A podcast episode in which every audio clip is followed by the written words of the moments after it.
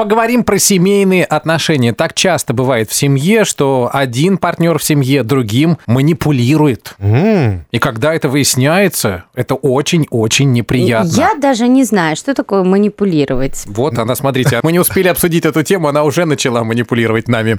Давайте сейчас обсудим это с профессионалом, психологом Константином Кувайцевым. Костя, доброе утро. Утро доброе. Кость, скажи нам, пожалуйста, что такое манипуляция? Вот Лена говорит, что она не знает, что это такое. Ну, манипуляция – это такой способ, к которому может прибегать один человек в отношении другого, чтобы получить желаемое, ну, каким-то непрямым путем. Я вот говорю, Лена, дай мне свой чай. Это манипуляция? Это, в общем, какое-то прямое послание. Попрошайничество. А вот а если, а если он скажет, Лена, дай мне чай, а я тебе за это печеньку дам. А если не дашь?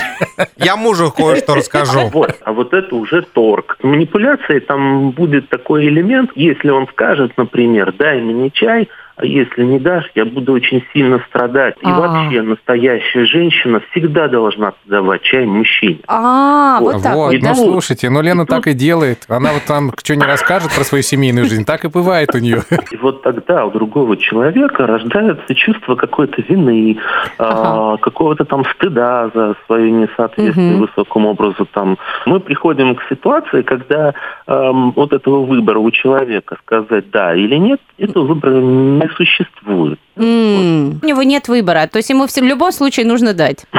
Да, при этом, в общем, иногда отсутствует даже просьба как таковая. То есть можно сказать одним словом, что манипуляторы – это женщины. Почему мужчины тоже могут быть? Да. Вот, например, так, это известный советский мультфильм, где так «я подарю тебе звезду, я принесу нашу любовь через года, через все», а она посуду моет. Ну, в семейной жизни, мне кажется, так и происходит. В семейных э, отношениях избежать манипуляций практически невозможно. Избежать, наверное, можно, но если обратиться к реальности, ну, люди часто друг другом манипулируют, это правда. Но это же неплохо, если ты манипулируешь. Ты, может быть, вот даешь волшебный пендель своему супругу. А может быть, нет.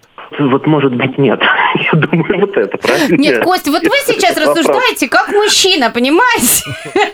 Вы давайте как, как психолог. Ни, ничью сторону не занимайте. А что ты манипулируешь психологом-то? Так, не надо мне сейчас здесь этого.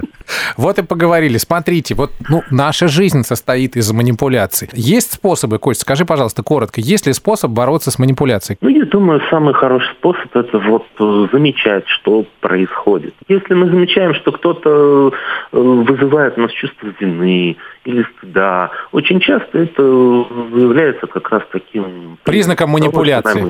Да, да. Особенно искусственные манипуляторы. Они давят не на вину или стыд, они давят на какое-то, ну, э, тщеславие, там рассказывают, каких льстят, нам рассказывают нам о каких-то таких э, чудесных э, наших достоинствах, и тогда мы тоже уже готовы на... Профессиональные манипуляторы, да? Спасибо, Константин. Пожалуйста.